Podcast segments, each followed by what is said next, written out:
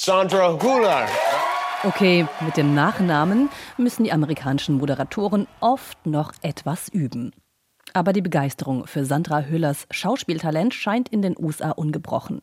Late-Night-Talker Jimmy Kimmel ist voll des Lobes. You are an unbelievably great actor. Er ist mit der Begeisterung nicht allein. Seit Monaten überschlagen sich die Kritiken. Sandra Hüller, Schauspielerin des Jahres, titelt beispielsweise das Branchenmagazin Hollywood Reporter, noch bevor sie ihre Oscar-Nominierung für ihre Rolle in Anatomie eines Falls bekommen hat.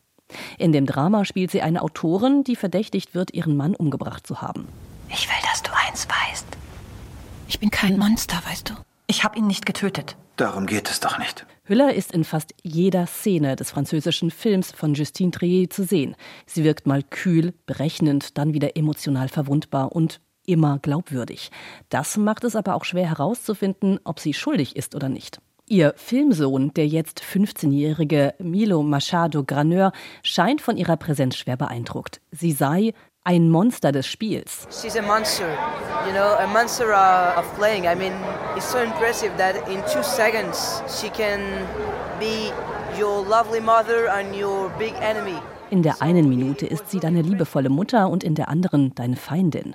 Hüller ist eine versierte Theaterschauspielerin, bekannt dafür, bis ins Extreme zu gehen für ihre Rollen. Mit gleich zwei Filmen ist sie bei den Oscars vertreten. Anatomie eines Falls und The Zone of Interest, in dem sie die Frau des Auschwitz-Kommandanten Rudolf Höss spielt. Beide Filme sind auch in der Kategorie Bester Film nominiert. Damit macht sich Sandra Hüller quasi selbst Konkurrenz. Aber ich liebe die beide sehr und bin einfach froh, dass wir es hierher geschafft haben, dass die Anerkennung so stattfindet, wie sie stattfindet. Das ist einfach ein Traum, sagte Hüller der ARD bei den Golden Globes. In Hollywood wirkt sie in Interviews sehr bodenständig. Sie habe den Müll rausgebracht, als die Oscar-Nominierungen bekannt gegeben wurden, erzählt sie da etwa Jimmy Kimmel. I had to bring away uh, a lot of trash from my house because things are piling up sometimes. Als sie schon einmal bei den Oscars war mit dem Film Tony Erdmann, habe sie sich oft aus dem Saal rausbewegt.